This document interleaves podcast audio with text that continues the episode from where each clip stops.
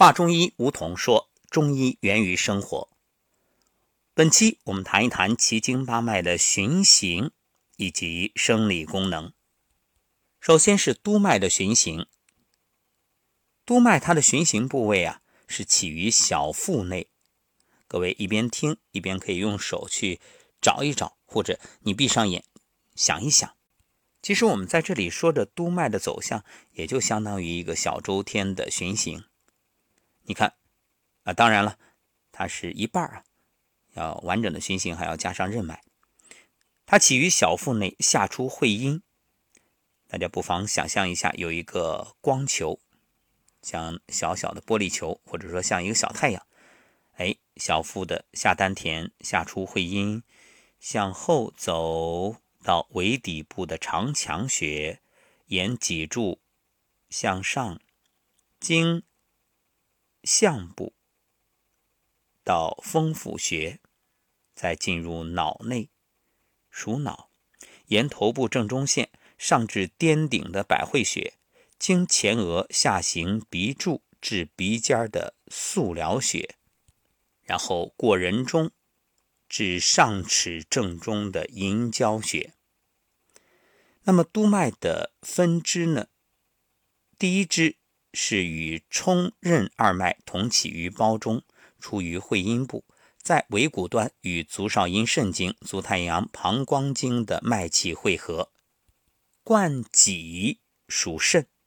第二支是从小腹直上，贯肚脐，向上贯心，至咽喉与冲任二脉相汇合，到下颌部环绕口唇，到两眼下中央。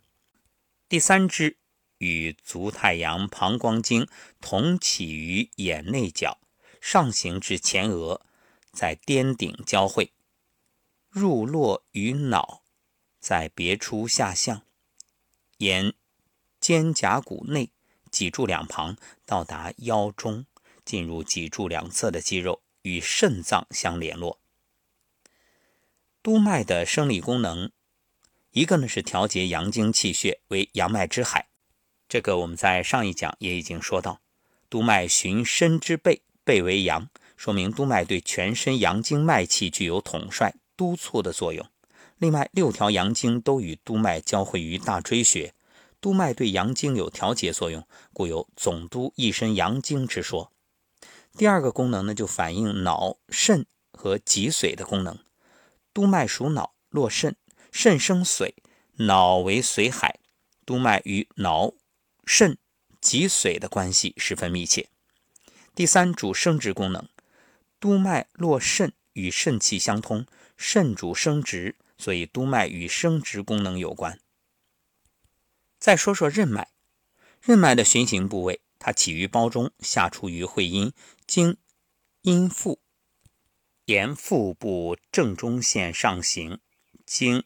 咽喉部天突穴到达下唇内，左右分行，环绕口唇，交汇于督脉之银交穴，再分别通过鼻翼两旁，上至眼眶下承泣穴，交于足阳明胃经。那么任脉的分支由胞中贯脊向上循行于背部。任脉的生理功能，一个调节阴经气血，所以它为阴脉之海。任脉循行于腹部正中，腹为阴，说明任脉对一身阴经脉气具有总揽总任的作用。另外，足三阴经在小腹与任脉相交，手三阴经呢借足三阴经与任脉相通，因此任脉对阴经气血有调节作用，有总任诸阴之说。第二就是调节月经、任养胎儿。任脉起于胞中。具有调节月经、促进女子生殖功能的作用，故有“任主胞胎”之说。